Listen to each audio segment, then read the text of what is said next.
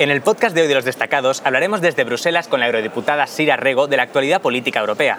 Y más tarde se unirán Rush Smith y Carlota Bruna para hablar de su papel como comunicadores digitales en el mundo de la información. Empezamos.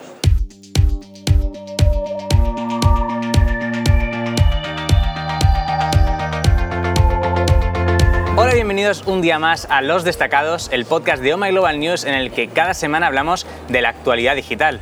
Y qué mejor actualidad que la política, ¿no? Al final nunca nos hemos adentrado en este programa en la política y vamos a dar un primer paso. Por fin. Sí, y además desde el sitio más indicado, que es la sede del Parlamento Europeo, en Bruselas. Eso es, estamos en Bruselas, hemos venido al Parlamento Europeo y tenemos con nosotros a una invitada muy especial, que es Sira Rego, eurodiputada por el Grupo Confederal de la Izquierda Unitaria y la Izquierda Verde Nórdica de España. ¿Qué tal? Muchas gracias. Muchas gracias a vosotros y a vosotras por invitarme a compartir este ratito. Un placer. Un placer. Conmigo también están Julián Hernández, Hola. Paloma Gil y yo soy Joaquín Reisa. Y bueno, vamos a hablar un poquito, vamos a entender qué está pasando en el Parlamento Europeo. Bueno, Pues para mí me gustaría empezar con una pregunta que al parecer quizá puede parecer un poco sencilla, pero quizá no lo es tanto. ¿Qué es Europa? ¿qué es Europa? Es un continente. bueno, es una alianza de países que se ponen en un momento de acuerdo para tener un gobierno común. Algunas fuerzas políticas que somos críticas con este modelo lo que planteamos es que lo deseable sería apelar o recordar eh, el principio, el origen por el que se crea Europa, con un, un, viejo sueño de una Europa solidaria, de los pueblos que ponen el centro la cultura, las relaciones sociales, los servicios públicos, y no la Europa que tenemos ahora, que creemos que es una Europa demasiado interesada por las relaciones estrictamente económicas y que a veces deja atrás a muchas personas ¿no? y muchos derechos. Sí. Y además tú eh, acabas de aterrizar también en Bruselas, en el Parlamento Europeo, hace poquito, porque te estrenas como eh, miembro, miembro del Parlamento Europeo. Sobre todas esas cosas, ¿cuáles crees que son las más graves o las que de verdad necesitan un cambio hoy en día y que quizá eh, pueden conectar más con la gente joven? Pues mira, para, para, nosotras uno de los elementos fundamentales tiene que ver con la cuestión del cambio climático. Nos parece una cuestión sustancial porque además el cambio climático afecta desde todas las perspectivas a todos los pueblos de Europa y a todas las personas, por lo tanto, que vivimos en los pueblos de Europa. Y yo creo que ahí eh, la gente joven nos está dando una lección maravillosa ¿no? de, de, cómo y hacia dónde creen, consideran que tienen que ir las cosas precisamente para que este reto también tenga una traducción de alcance desde las instituciones y, por supuesto, de las instituciones europeas. Por lo tanto, yo os diría, fundamental todo lo que tiene que ver con el, con el cambio climático. Y luego, por supuesto, todo lo que tiene que ver con la economía. Al final, esto de la economía parece una cosa muy alejada de nosotros y de nosotras, de nuestra vida cotidiana, y la economía está presente prácticamente en todo lo que sucede. ¿no? Tiene que ver con tener empleos de calidad para poder tener un futuro decente, tiene que ver, por ejemplo, también con la defensa de los servicios públicos, tiene que ver, al final, con pequeñas y con grandes cosas. ¿no? ¿Dónde se pone la mirada?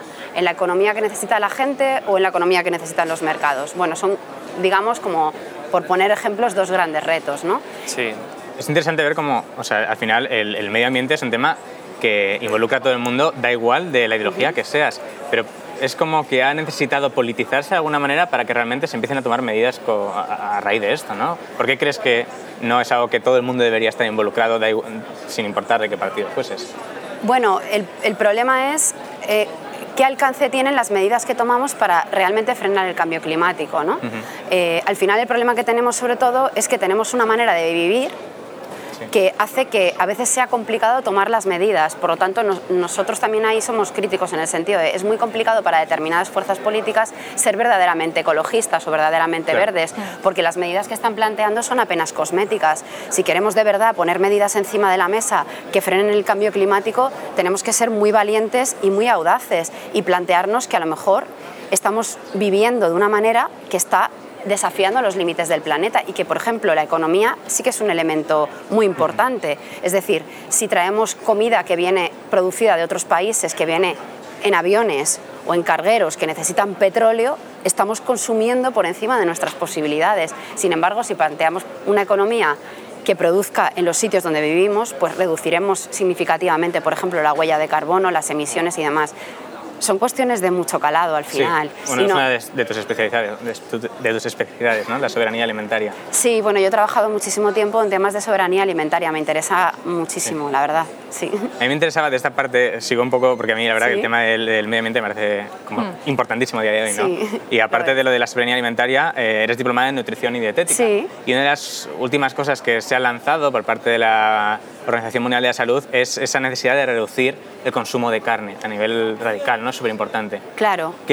¿Cómo se está avanzando desde el Parlamento Europeo en esta dirección?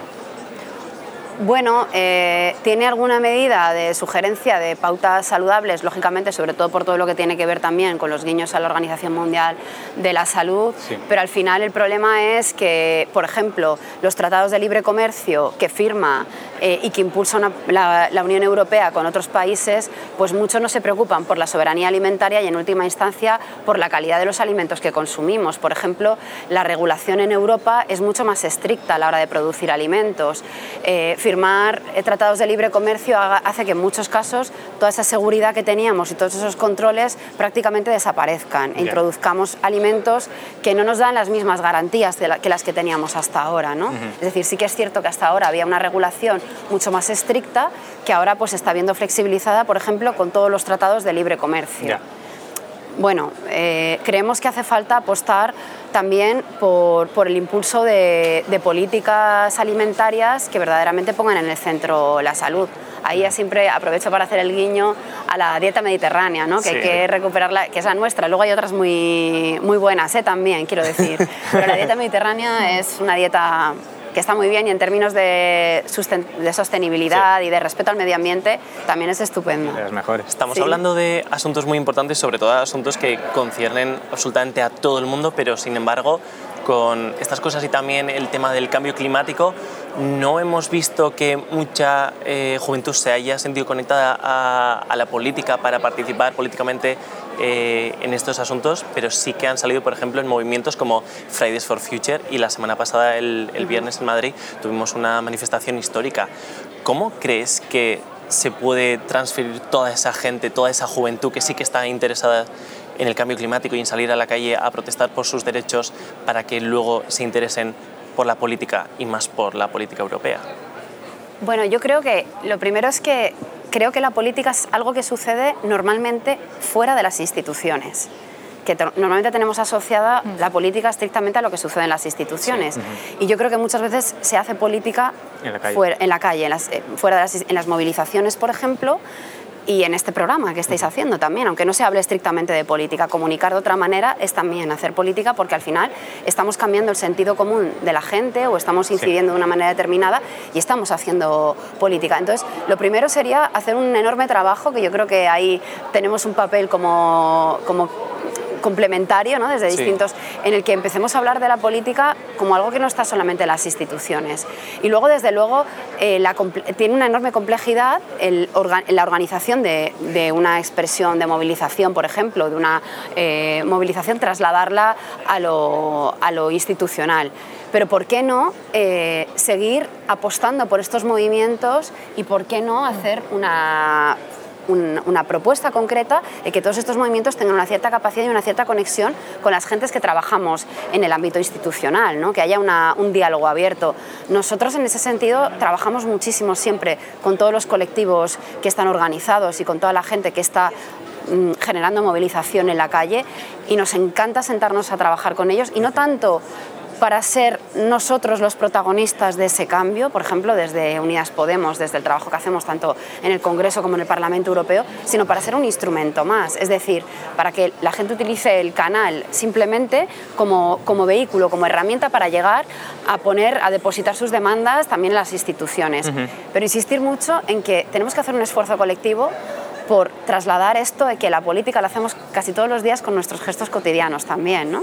Sí, al final, eh, la gente joven se siente como muy desconectada de todo, solo lo que estabas diciendo tú, que solamente nos sentimos como conectados con cosas de medio ambiente o cosas que no parecen tan política o que no se tratan normalmente en la política. Entonces, ¿cuáles son los pasos a seguir para la gente más joven que, quiere involucrarse y no sabe cómo, cómo podríamos pues fijaos que yo creo que el primer paso lo tenemos que dar las organizaciones políticas de hacer una profunda autocrítica primero diagnosticar por qué no hay más gente joven Mm. incorporada y hacer un esfuerzo por abrirnos. Y yo creo que esas son siempre tareas pendientes que hay que, que nos viene bien además estar en espacios así porque Sí. nos permite hacer esta autocrítica, ¿no? Realmente. Tarea Eh, pendiente, pero creo que nos han dicho que este año es el Parlamento más joven, ¿verdad? Sí, sí, sí. Así que, sí, bueno, sí. más eso también es, Poco a es- poco. Y de más mujeres, eso también es algo Sí. que al que Claro. enhorabuena. Y luego sí hay más mujeres incorporadas, es decir, la cuestión de género y la cuestión de jóvenes es- son, son dos asignaturas pendientes. ¿no?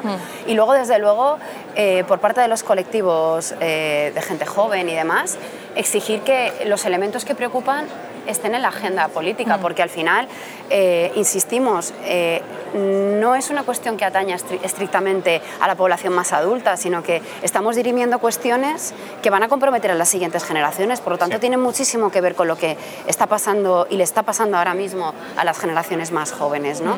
Entonces tiene que haber una exigencia, tiene que ser un diálogo abierto entre bien quienes estamos aquí y quienes están organizadas, organizados y tienen peticiones que están al otro lado y abrir en canal las organizaciones políticas para que entre la gente joven y sea protagonista en primera persona de, la- de los cambios y de las propuestas que tienen. Sí, y hablando específicamente de las instituciones europeas, eh, antes estábamos comiendo y hemos llegado, quizás sin querer, a la conclusión de que las instituciones europeas están hechas complejas para que así lo sean, para que la gente no pueda entender la, la envergadura y la verdad detrás de todo eso. Claro. ¿Crees que eso es cierto? Sí, absolutamente. Bueno, de todos modos es que eh, yo insisto mucho en el asunto, ¿no? Que nos- nosotros es que somos una organización como bastante crítica con la estructura europea, por lo tanto, claro, yo estoy absolutamente de acuerdo con lo que planteas. Es un modelo eh, de instituciones que, bueno, pues que son complejas, en las que se dan singularidades. Por ejemplo, el Parlamento Europeo no tiene prácticamente, es un, es un Parlamento que tiene iniciativa para colegislar, ni siquiera tiene una iniciativa legislativa como tienen los parlamentos. Esto es una anomalía democrática y esto hay que decirlo, es decir, casi que tenemos el papel justito para ser una parte de quienes están legislando. Se legisla y se tiene iniciativa en Sí. otros espacios, como la Comisión Europea y el Consejo de Europa. Por lo tanto, bueno, eh, son complejas, son muy complejas. Digamos que hay como varias estructuras donde se toman decisiones diferentes, con distintas competencias y con una interconexión complicada.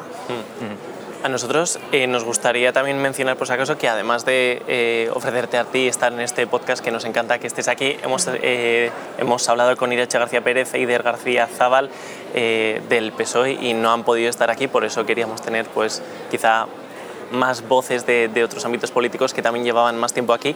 Pero la pregunta era, ¿crees que eh, los fracasos que puede tener cada país se externalizan hacia Europa y las cosas que salen bien se lo llevan, el mérito se lo llevan los propios países? Pues fíjate, yo creo que es. eh, hay, un, hay, una, hay una relación más bidireccional. Yo creo que somos la consecuencia de unas reglas del juego, los países de Europa. Pero al mismo tiempo, las reglas del juego son la consecuencia de un montón de identidades de países distintos con sus fracasos y sus virtudes. ¿no? Entonces, bueno, yo creo que es una cosa como que va en las dos direcciones. Eh, no creo, eh, sí que creo que, por ejemplo, las reglas del juego que se deciden en Europa las sufrimos en nuestros países. Quiero decir, por ejemplo, Europa llega aquí y decide que la política para resolver la crisis es la austeridad y los recortes, y nosotras y nosotros lo sufrimos en nuestros países precisamente con recortes a los servicios públicos, a la educación, a las políticas de igualdad, al empleo. Entonces, bueno, pues de alguna manera eh, estamos participando en el diseño de unas reglas del juego que luego cuando las aplicamos en nuestros propios países de origen nos están perjudicando.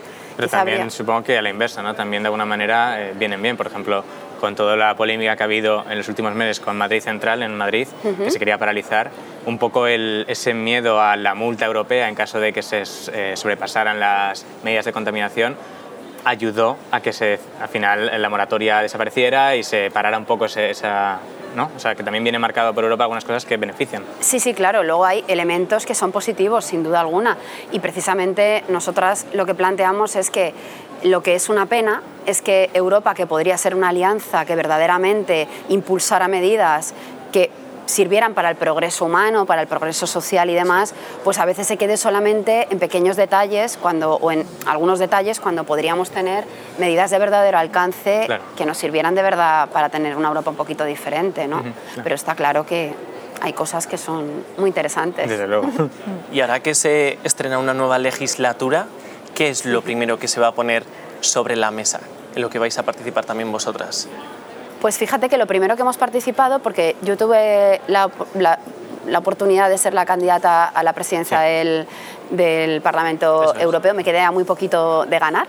Eh, eh, eh, precisamente lo, lo, que lo primero que pusimos en el eje central de nuestro discurso fue la exigencia de poner en marcha una comisión especial de investigación para el cambio climático. fue, ha sido la primera medida que, hemos, que hemos pedido. ¿no? Hay una posibilidad de impulsar comisiones especiales de investigación que son bastante además ambiciosas y tienen algunas medidas de cierto alcance y lo que hemos considerado, lo que hemos impulsado desde nuestro grupo de la izquierda unitaria es que era muy importante que Europa se vinculara y se implicara en una comisión que verdaderamente hiciera un análisis global de qué está pasando con el cambio climático y cómo podemos comprometernos con políticas de alcance precisamente para tratar de frenarlo, de mitigarlo en la medida de lo posible. Esa ha sido nuestra primera, nuestra primera medida. Y cuando un partido político pone eso sobre la mesa aquí en el Parlamento Europeo, también tiene eh, la misma charla con la representación del partido de, su propio país para llevar eh, eso quizá al Congreso y para que se haga quizá más apoyo de parte del país? Claro, nosotras veníamos de hacer un trabajo intenso en el Congreso pidiendo que se declarara la situación de emergencia climática y demás y siempre hay un diálogo muy abierto entre las medidas que se pueden tomar en el país de origen, en el Estado miembro y luego por supuesto qué traducción tiene a nivel europeo. Aquí como Europa se supone que impulsa directivas y medidas que luego se transponen a los estados y permiten legislar en lo concretito, pues la cosa era abrir esta, esta comisión con la posibilidad de que luego tuviera un retorno y teniendo en cuenta que previamente desde el Congreso también habíamos hecho este trabajo de presión. ¿no? Y también hemos escuchado que ha sido eh, el año en el que, bueno, uno de los años en los que más gente ha participado, sobre todo teniendo en cuenta que las eh, anteriores elecciones al Parlamento Europeo el porcentaje iba bajando, bajando, bajando, y además preocupantemente porque la gente joven no participaba y hemos tenido la, la, suerte después de mucho trabajo de, de, parte de estas instituciones en que ha subido eso. Además del trabajo de las instituciones, ¿qué ha hecho que subiese el porcentaje de gente que ha participado en las votaciones y sobre todo gente joven? Pues yo creo que fundamentalmente el hecho de que ha coincidido con otros procesos electorales, en España sobre todo, que ha coincidido, como sabéis, con las autonómicas y con las locales. Esto ha tenido un efecto de movilización de voto y ha afectado también a la participación de, las elecciones europeas. En otros países la participación ha sido similar a la anterior. Y lo cierto es que es verdad que hay una sensación como muy de pertenencia a Europa por parte de, muchos países y también en, en España particularmente, pero sin embargo creemos que la participación no es tan alta como con otros procesos porque se tiene la sensación de que las instituciones europeas se quedan muy lejos, como que Bruselas está muy lejos de Madrid, ¿no? Al final Bruselas está a dos horas de vuelo. Y lo que pasa en Bruselas nos afecta muchísimo en el día a día. Sí, pero creemos que no hay información suficiente, que la gente no sabe eh, qué es lo que se trata aquí y por qué es importante. O sea, por ejemplo, en, España especialmente, yo creo que entre la gente joven ha habido en los últimos años, incluso meses, como un crecimiento brutal en el interés hacia la política. Frente a hace cinco años que todo el mundo decía que le daba igual, ahora ves a la gente joven y realmente está interesada, por el motivo que sea. ¿Crees que esto también se refleja hacia la política europea o hay esta barrera de la que hablamos que hace que el interés hacia un lado no llegue al otro? Yo creo que hay una barrera, hay una cierta barrera, porque precisamente fijaos que muchas de las cuestiones que se resuelven en la política en España al final terminan siempre con la pared de, bueno, es que esto es una directiva europea o esto se ha decidido en Bruselas, ¿no? Y parece como que siempre el comodín de Bruselas siempre viene muy bien para dar respuesta a casi todo lo que viene que no nos viene bien en política en España, ¿no? la culpa. Esto es. Mi, buena apreciación. No, es mío, no es mío, ¿eh? lo he leído en, un libro. bien, bien, pero bien, muy, muy, muy entonces, claro, parece que hay como una especie de bloqueo informativo también a veces, tengo esa, sensación, ¿no? Que en parte somos las gentes que estamos más en la política institucional las responsables, ¿no? Eh, de no contar más, de no llevarnos más lo que sucede en Bruselas al territorio, ¿no? De contarlo en nuestros países de origen, porque insisto mucho en esta idea muchas de las cosas que suceden en nuestro día a día se deciden aquí, no se deciden allí. Y nos afectan directamente allí, ¿no? Entonces, bueno, yo creo que hay que empezar a trabajar para romper este bloqueo ¿no? y, para, y para acercar Bruselas a Madrid. Desde luego. una, de las cosas que nos comentaba una compañera tuya con respecto a lo que se está haciendo para esto es que se está empezando a involucrar mucho más la comunicación digital. O sea, no solo con la prensa tradicional, sino empezar, por ejemplo, el hecho de que hoy estemos nosotros aquí es totalmente algo que hace unos años no, no hubiese sido factible, ¿no? Pensar en influencers o en claves digitales como una parte más de la comunicación del Parlamento Europeo con, con la gente. Claro, es que, mm, por ejemplo, con este tipo de comunicación y con este tipo de espacios, lo que se está abriendo es una oportunidad enorme para conectar directamente con lo que está sucediendo en un montón de sitios del mundo y en un montón de sitios donde se toman decisiones que nos afectan. Sí. A mí es que me parece espectacular todo este tipo de canales de comunicación y me parecen mm, básicos ¿eh? para, que nos, para que nos entendamos. Por eso os decía que esto también hace política desde otro lugar, ¿no? sí. Y desde Bruselas, ¿cómo se está viendo que España vuelva a tener elecciones en noviembre? ¿Se comenta sobre Pues- eso o la gente pues os, directamente...? os parecerá increíble, pero yo no he escuchado todavía demasiado. Apenas con, ¿Ah, sí? con un cierto... Bueno, quiero decir, estamos hablando de, lo- de los pasillos Sí, y sí. de lo, y de Sí. lo, de lo cotidiano, es. ¿no? del, cer- del, del Sí. cuerpo a cuerpo casi. Bueno, se comenta algo con una cierta sorpresa, con una cierta preocupación y también con un, con, con un cierto temor mm, a ver qué es lo, que, lo que sucede, porque claro, esto es como que se han tirado los dados y a ver cómo y todo el mundo está con esta escena previa que va a cámara lenta de los dados cayendo a ver que salga el 6 doble y a ver qué, qué sucede no al final. Entonces estamos en una situación como yo creo que se ha contagiado un poco no el, el a ver qué pasa ahora porque Casi como bueno, si estuviésemos siguiendo una, una serie a tiempo real, ¿no? Eterna, Capítulo- una serie Sí, sí, sí. eterna. Como el final de Juego de Tronos, que llega pero no llega. pero no llega y parece que se resuelve pero no se resuelve. Así es así es. Y eh, desde Europa se preocupa o se ve con preocupación el auge que puede haber también en España de la extrema derecha. Sí, pero como tenemos a la extrema derecha aquí, bueno, pues hay gustos un poco para todo. Tened en cuenta que el arco parlamentario europeo eh, tiene bastante extrema derecha en, en distintos grupos parlamentarios. Por lo tanto, bueno, pues evidentemente sí, lo que hay una parte que evidentemente lo ve con bastante preocupación y se expresa tal cual. Y hay otra parte que se siente muy identificada, Claro. por lo tanto. Ya. Entonces este es el peligro que tiene, ¿no? Que Las dos están caras aquí. de la moneda. Vale, vale. Pues muchísimas gracias, Sira. Muchísimas gracias a vosotros, ha sido un verdadero placer, de verdad. Pues acabamos de despedir a Sira Rego, la verdad que ha sido súper interesante. Y hemos hecho un pequeño juego de sillas aquí Sí, en ahora, el ahora plató. yo estoy en este lado. Eso es, porque ahora tenemos con nosotros a dos invitados nuevos. Tengo conmigo a Rush Smith, que es creador de contenido y publicista, y uno de los pocos canales que ha dado un giro en su contenido hacia la actualidad y la información. Y también está conmigo Carlota Bruna, que es activista por los derechos de los animales y por el medio ambiente, estudiante de nutrición y dietética y también creadora de contenido. Muchas gracias por estar hoy aquí. Que nosotros Gracias los a destacados estamos acostumbrados a tener entrevistas de uno a uno y ahora tener a dos Sí. pedazos personas para entrevistar para nosotros es todo un orgullo. Y además desde aquí. Desde Bruselas, desde el Parlamento Europeo. Estamos como en un sitio muy expuesto además. Los que nos estén viendo en vídeo saben dónde Sí. estamos, que estamos rodeados de gente y Sí. esto es un poco Sí, intimidante.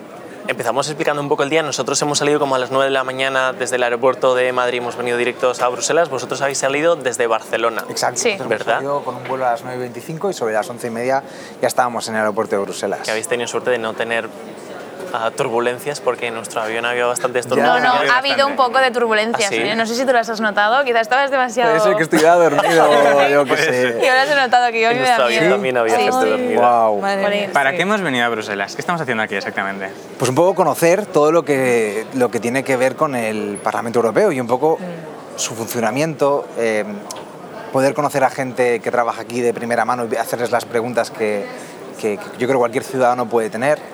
Y, y un poco de todo eso, ¿no? También traer nuestro Sí. mensaje, nuestras luchas, ¿no? Pues la lucha LGTBI, la Exacto. lucha eh, por del medio ambiente, de los animales. sí, exacto. Y, y también tener entrevistas con gente que se dedica a esto y que está en las comisiones que, de nuestra lucha, como si dijéramos, y hacer las preguntas para ver qué se está cociendo aquí también en Europa sobre estos temas. Tú Vienes ya, has direct- tenido, es. tú ya has tenido una entrevista. te Sí, hemos dos, dejado de antes. hecho. ¿Dos? Sí. ¿Qué tal han ido? Muy bien. ¿Con quién han sido? Han sido con Javi López, de Comisión de Medio Ambiente, del PSC, y después Alberto Tarrás, que es como, no es comisionario, es como lo de debajo, no sé cómo se llama ahora mismo, más abajo, pero que como ayudante, como si dijéramos, pero es de Vox, entonces era para hacer El como contraste, ¿no? El contraste, ¿Y exacto. qué es Qué lo bueno. que les has preguntado? ¿Qué querías preguntarles? He preguntado que- qué tal la cumbre de Nueva York del clima, que ha sido trending topic estos días, pero sé que en España hay mucha desinformación sobre esto porque la gente ha como dado mucho eco, pero no se sabía muy bien qué se hacía y he preguntado qué tal se hacía, o sea, qué, qué se, estaba, qué se había hecho y qué se había hablado. Y después también he preguntado...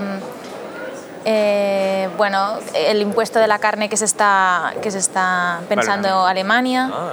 y bueno, cosas de estas. Creo que es la, es la única de todo el grupo que ha tenido una entrevista con alguien de Vox. Sí. Sí, Sí. Muy que todos los demás que- que nos hayas hemos negado totalmente, Totalmente. a darles voz, pero tú querías ese contraste de... Claro, porque de hecho Javi López del PSC me ha dicho que directamente los comisionarios que están dentro del medio ambiente no hacían pactos del medio ambiente eh, con ellos. Entonces Claro. digo, bueno, entonces ¿para qué están aquí si no hacen pactos ni, ni les interesa esto? Entonces, Forman parte de la comisión. exacto. Entonces, ¿por qué están? No, sé, no lo sé, por eso he ido a preguntar. Para vetar Pero temas, me han ¿o qué te han dicho? No lo sé, me han dicho que en teoría que, que están allí pero que se van a ir dentro de poco. Que se van a ir. De van a paso. ir. Están de paso, sí. Wow. Wow. Porque de se ve- no, no se ponen nunca de acuerdo en todas las políticas, o sea, es imposible. Dicen que es algo que no, no se puede conciliar. Claro, eso es un contraste muy grande. Claro, Cuanto menos exacto. curioso. Sí, sí, sí. Súper interesante. Curioso total, sí, sí. Nosotros hemos estado hablando ahora con Sira Rego y una de las cosas que ha dicho que me ha parecido súper interesante es que comunicar es hacer política. O sea, aunque nosotros no estemos en nuestro día a día metidos en el mundo de la política, ni mucho menos, el mero hecho de estar comunicando, en cierto modo, estamos haciendo política, ¿no? Pues estamos lanzando un mensaje, sea cual sea, y la gente lo escucha y eh, debate sobre él o lo piensa, ¿no? Entonces, que, quería ver cómo, cómo veis vosotros esto, porque al final cada uno tenéis vuestro mensaje, un mensaje muy marcado. ¿Cómo consideráis que estáis haciendo política? Bueno, yo de una manera o de otra, yo creo que sí, porque es verdad que yo también expongo, yo siempre digo que expongo lo que la gente muchas veces no quiere ver, ¿no? Pues qué pasa en los mataderos, qué pasa en las granjas, qué pasa detrás de la industria de la moda y todas esas cosas. Entonces yo creo que a partir de mucha información que comparto, sí que la gente cambia de comportamiento muchas veces. Y entonces elige unas cosas antes que otras y, y sí que es verdad que en ese aspecto yo creo que es más hacer política quizás, es- quizá en mi aspecto. Yo creo que todo el rato estamos haciendo política, al menos yo todo, todo lo que hago es política. Yo cuando me decido ponerme una- ropa eh, por cierto fabricante o por cómo se ha producido esa ropa y no otra, estoy haciendo política. Yo cuando eh, no como carne, no es porque no me guste la carne, es porque es, una forma de protesta, es una forma también de hacer política y sobre todo, por ejemplo, cuando me pongo una camiseta del fantasma este de Geisper y voy a la fiesta mayor de mi pueblo con ella, también estoy haciendo política, porque al final siempre estás poniendo un debate, estás forzando a la gente, estás poniendo en ese lugar algo que hace que a la gente le haga pensar, Exacto, sí. estés donde tú estés. Entonces, al final, toda nuestra expresión, creo, de, de nuestras decisiones en la vida son políticas. Por eso me hace mucha gracia, el otro día no recuerdo quién veía en, en- en los stories, que decía, no, no, es que la opinión política es un gusto. Digo, no, vamos a ver, un gusto será... El si café te con gusta- leche de sí, avena o exacto. de almendra. Pero cuando tú tienes una opinión, que es eso, es una opinión, no un gusto, es porque tienes unos razonamientos y porque tienes una forma de pensar. Y sobre ¿No? eso yo creo que más que ser simplemente un gusto, si ah, formas parte de un grupo privilegiado, sí que te puedes dar el lujo de, decir que es por gusto, que votas a X o Y, pero cuando ya dejas de, de estar en las partes privilegiadas, te das cuenta de lo que te rodea, de los problemas que hay y quizá eres de un colectivo oprimido, ya deja de ser razón de gusto y se convierte en una lucha de supervivencia. Total, una necesidad. Una necesidad. Buscas satisfacer una necesidad que no tienes, ¿no? No sé. Sí, sí, sí. Sí. La gente que no, antes estábamos hablando que la gente que no vota, o la gente que decide no votar porque quieren luchar contra el sistema suele ser gente privilegiada que no tiene nada que perder, que al final la gente que se moviliza suele ser un poco la gente que quiere cambiar las Pero cosas. dicen que cuando hay menos abstención de voto, Mm. o sea, cuando más gente vota, cuanta más gente vota, más votos se lleva a la izquierda. Entonces tampoco tiene mucho sentido, ¿no? O sea, no, la gente, la gente privilegiada de, en plan, gente que nunca se ha tenido que preocupar por la política, nunca ha tenido que pensar y entonces esta gente tenga una ideología u otra, decide no votar, pues porque para qué cambiar, que la política es una tontería o es una opinión. o- Pensando que va a cambiar el sistema cuando en realidad la forma de cambiarlo es defendiendo tus derechos votando. Claro, que al final la gente que se sale del sistema es como, desde aquí no vas a cambiar nada, es una de las fuera. cosas que comentábamos eh, la semana pasada, estuvimos hablando con Prisa Fenoy y decía que para cambiar el sistema tienes que estar dentro de él.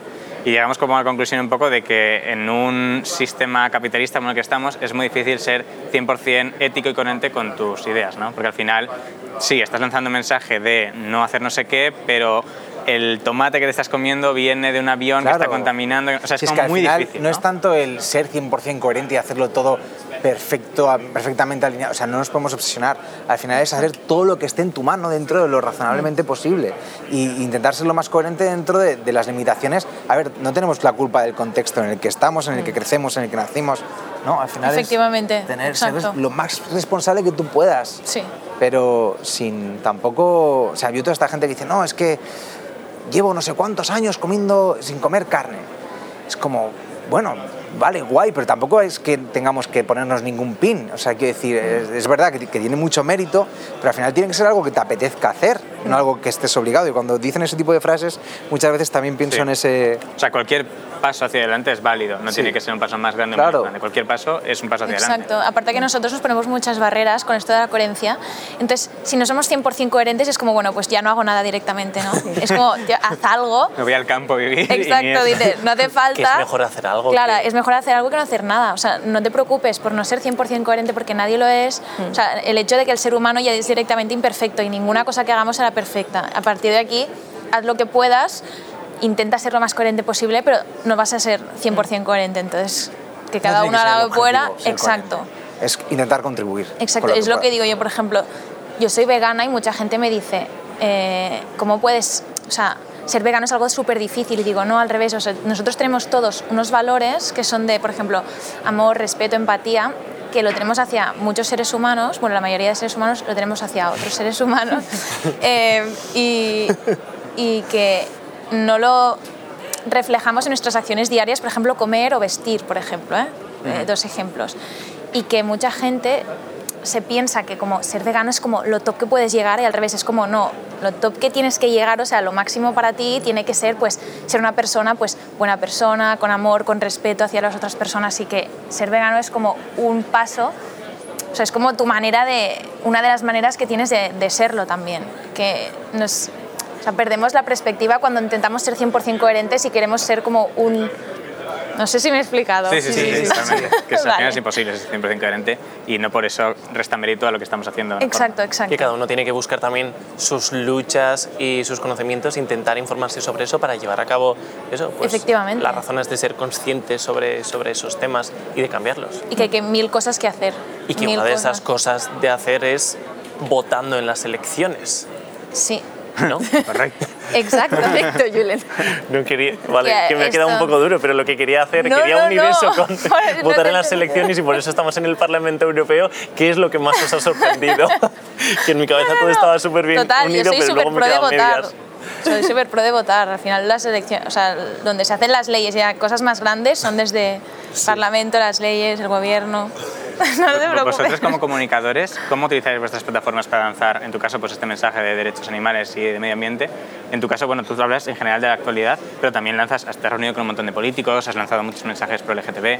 ¿Cómo utilizáis vuestras plataformas para, para esto, para hacer política al final? Bueno, yo utilizo yo, yo, también me siento como medio de comunicación, ¿no? enseño cosas directamente. Muchas veces no expreso mi opinión, pero sí que dejo que las otras personas reflexionen sobre el hecho de que yo enseño una imagen, un vídeo, lo que sea, y a partir de aquí, bueno, ¿qué piensas tú de esto? O sea, ahora es tu decisión, ¿no? Y, y esa es mi manera también, que sí que doy mi opinión de muchísimas cosas, obviamente, es mi canal y la gente me sigue muchas veces por lo que yo pienso, pero sí que utilizo sobre todo de esta manera un poco neutra, ¿no? Que enseño cosas pero no digo exactamente, no tenéis que hacer esto o hacer esto, ¿sabes? Nunca lo haría. Al revés, yo expongo y a partir de aquí que cada uno saque sus conclusiones y su manera de hacer.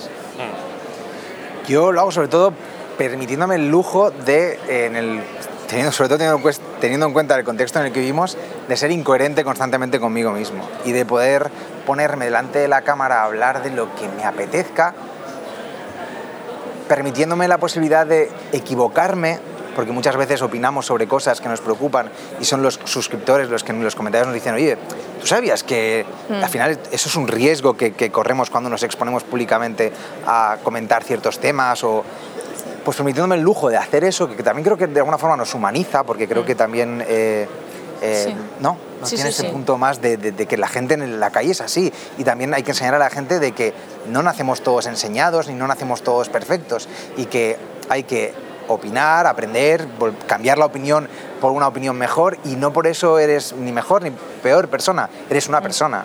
Entonces eh, hago mucho, mucha... eh, ref- refuerzo mucho ese mensaje, porque creo que la gente muchas veces tiene miedo a hablar, a tratar ciertos temas porque piensa que no, no nos conoce. Y es verdad que no hay que tener una opinión de todo, pero sí que hay ciertas eh, cosas que te preocupan como ser humano que es importante que estés en ese debate. Entonces empieza a hablar, aprende, cambia y forma una opinión, tiene una, una opinión formada al, al respecto. Pero uno de los miedos de la gente, de- o sobre todo de los creadores, cuando no queremos tocar algunos temas, suele ser que, que, que te puede llegar mucho hate, te puede llegar mucho, Mucho odio cuando te equivocas. eh, la gente enseguida quiere, quiere enseñarte, quiere decirte que... pues Corregirte. eso, sí, corregirte. Linchamiento. Yo Entonces, es que estoy totalmente en contra de esto, ¿sabes? El concepto este de maldita hemeroteca, de coger cosas hace, que pensabas hace cinco años y que Ya. te las pongan. Porque, a ver, yo creo que yo no tendría ningún problema. A lo mejor habrá alguna, alguna cosa en la que he cambiado mucho de parecer. Pero es que aunque lo hubiera hecho, estoy tan convencido de las cosas de las que creo ahora que no me importaría ponerme a debatir con el antiguo Rush sobre cosas que a lo mejor antes pensaba. Entonces, Es que somos como seres humanos cambiamos continuamente y tenemos todo el derecho a cambiar de opinión siempre, yo creo. Y de rectificarnos si Y de hemos dicho algo rectificar, o que no era exacto. Correcto. Sí, total. que, aprovechando que estamos aquí, estaría guay decir que sería algo que los políticos deberían predicar un poco también con el ejemplo, ¿no? Sí. Y asumir también culpabilidades, porque al final también es algo que les hace más, o sea, yo creo Más que humanos, más ¿no? accesibles, Sí, más, sí. no sé qué decir, yo qué sé, vale, la cagaste, pues sal, di que la cagaste y, y ya está, ¿no? Sí, total. Pero, pero Bueno. Tienen un poco el miedo ese al odio masivo, al rechazo de la o gente. al, o al humanizarse, porque Sí, o humanizarse. hay muchos políticos que no quieren humanizarse, que quieren estar en un pedestal, que siempre aparecen Sí. pues impolutos, con traje, camisa, siempre perfectamente peinados, o sea que este miedo a humanizarse también no, no quieren que la gente piense que son uno de nosotros. O que algunos ni siquiera ni aparecen. Claro, aparte. Los dos, los dos lados. oye, ¿qué os parece? Y voy a coger así como un poco, me, Sí, voy, a, sí. me voy a meter en vuestro Adelante. timeline, Dale, dale. pero es abrir el cajón de las cosas que también nos molestan del Parlamento Europeo. Cosas que no nos gustan, cosas que nos gustaría que... Porque al final también el hecho de estar aquí y hablar de ello creo que también es muy simbólico, ¿no? Entonces, por ejemplo, como cosas como la aplicación de, o la- la- las directrices europeas que se aprueban y que hay países que luego no, no aplican, ¿no? Eh, o, por ejemplo, el hecho de que la- la- el poder que todavía tiene la religión en el Parlamento Totalmente. Europeo y, y lo poco que se habla de ello. Sí, A hay muchas mí- cosas que se mueven por, por miedo, el, el no hacer cosas en algunos sitios por miedo a una multa europea, cosas así, ¿no? O sea, al final, ese poder y esa poca transparencia, que es lo que hablábamos también antes con Sira, que tiene el Parlamento Europeo, estaría bien que se abriese un poquito más, ¿no? que, que se entendiese mucho mejor y que la gente pudiera acceder mejor a lo que está pasando. A mí lo que más me molesta es eso, que sea tan difícil acceder. O sea, sí que está todo ahí, está todo en la web, es todo transparente, pero al ser tan complejo y que no sé si es un problema del Parlamento o de, quién es, que nosotros estemos aquí porque estamos interesados en esto, pero que aún así estemos tan verdes, que no sepamos tanto, es lo que estábamos hablando en la comida, no sabemos nada de cómo funciona todo esto. Pero es lo que yo le pregunto, es que hemos comido con, con una de las eh, encargadas de todo el departamento de comunicación y ella lo que nos comentaba, que le he preguntado específicamente por ello, es que esa imagen de opacidad o como de, de, de- de mantenerse en un segundo plano era algo que se había estado buscando hasta ahora. Sí. Sí. Hasta ahora, donde en un contexto donde está Internet, ya no tiene tanto sentido esa, esa Sí, posición tan invisible o tan opacidad. opaca. Sí. Sí. Que yo creo que es además la doble moneda, la doble moneda, el hecho de decir, sí, sí, las instituciones europeas son totalmente transparentes, en Internet tienes todo lo que necesitas saber sobre eso, incluso tienes todos los streamings posibles, pero en realidad hay tanta información y es todo tan, tan complejo de entender que al final te pierdes y sin... sin Es que al final, si te dan tantísima información y tú no tienes el tiempo como pa- ni la predisposición como para trabajarla y entender cuál es la, la información que te, que te interesa, al final lo que te están dando es un, un- un- una Un bocanada de, ruido, de tragar, de claro. ruido donde tú no puedes identificar muchas veces Entonces, ¿cuál es la solución? que- ¿Cómo se puede Pues eso hacer le he para preguntado comunicar? yo a esta señora. Pero como experto en, en estrategia y, publici- y publicista y creativo, ¿por dónde podemos tirar Soluciona el problema del para hacer más sencilla la comunicación, más transparente y para que la gente joven que nos está viendo ahora mismo pueda entender mucho más sobre instituciones y Parlamento Europeo? En todo en la vida lo que hay que hacer es tener buenos referentes. Vale. Entonces yo creo que aquí ta- también hay que hacer una labor, que es una de las respuestas que ha dado ella, de, de encontrar buenos periodistas que, que nos transmitan o que nos sepan masticar toda esa información, coger esa bocanada de ruido y conseguir darnos esa parte de la Información. Sí. que sabemos que, que nos interesa y que ellos saben que nos interesa. Sí, sí. Vosotros, eh, bueno, tú has estado leyendo un libro de uno de estos periodistas que han Sí, comentado. sí, sí. de- Bueno, antes además lo he sacado. Eh, aprovecho para mencionar el libro se llama Europa soy yo de 5W, eh, escrito por Ana Bosch y Pablo R. Suances, que además Pablo es corresponsal en Bruselas del Mundo, si no me equivoco, y lo que decías tú, que si te quieres interesar, que además la gente se debería interesar porque muchísimas cosas de lo que suceden en cada país y en nuestro día a día, eh, esas elecciones, esa, esas medidas se toman aquí y deberíamos ser todos partes de, de esas elecciones cada vez que hay pues, elecciones al Parlamento, pues deberíamos interesarnos y sobre todo seguir a, a la gente que es experta en estos temas Yo creo y que a es los una periodistas opción, ¿eh? que están No sé aquí. si habrá muchas Sí, sí. más, pero Bueno, ¿tenéis sí. alguna idea más? Bueno, y también creo que la gente, eh, a la gente que yo he preguntado, porque fui al Parlamento en mayo también y, y estuve hablando con esto con la familia y amigos, y la gente no se cree que es importante la labor del Parlamento Europeo. O sea, se piensa Curioso. que. Sí, o sea, se piensa que todo reside en el gobierno de España y no saben que el Parlamento tiene muchísimo que ver con esto. Y, y yo creo también es darle importancia no solo con información, sino que decir, ostras, es que es muy importante. Muchísimas leyes que se hacen en España vienen del Parlamento y la gente no es consciente de esta importancia. Sí. Bueno, otra de las Totalmente soluciones, sin duda, es el hecho de que estemos nosotros hoy aquí y muchas más empresas que puedan venir. Sí. que- de todos los países que puedan comunicar lo que está pasando a su audiencia, ¿no? El Sí. incorporar el mundo digital a, a esto. Yo creo que la gente tendría que estar atenta estos días y de de ahora en adelante a lo que se va comunicando en redes sociales y, y ver qué se está haciendo en el Parlamento Europeo. Sí. Pues muchas Espera, espera, Ah, yo quiero primero, antes de todo, vale. pedirle perdón a Melo porque le he traicionado y viniendo a vuestro podcast. ¿Por qué? Porque no sabéis que yo ya soy colaborador oficial del podcast de Melo. Ah, no Anda. sabía. No sabíamos De- eso. ¿eh? O sea, sabíamos que había salido en un Hasta programa. las manos. Sí. Ah, vale, ya llevo vale. tantos que al final he, he pedido yo tener yo mi hueco en Y el te lo han podcast. concedido. Pues- Entonces me ha Anda. escrito un mensaje y me ha dicho, Traidor. me estás siendo infiel. Digo, no, vamos a ver, digo, es que yo pretendo ser un poco como la rosa de YouTube y poderme ir de podcast en podcast comentando. No, en serio, muchas gracias por, hablamos Gracias a por parte de los dos Sí. por habernos invitado. Eh, Es súper gracias. interesante. Muchas gracias, Ras. Muchas gracias, Carlota. Gracias, Julen. Y gracias, Gracias. Paloma. Yo soy Joaquín Reisa. No os olvidéis de suscribiros al podcast para no perderos ningún episodio y podéis dejarnos en redes sociales buenos comentarios de la web, cualquier duda o pregunta que tengáis sobre esto que hemos hablado o sobre cualquier otra cosa. Nada, muchas gracias y nos escuchamos en el siguiente episodio de Los Destacados. Chao.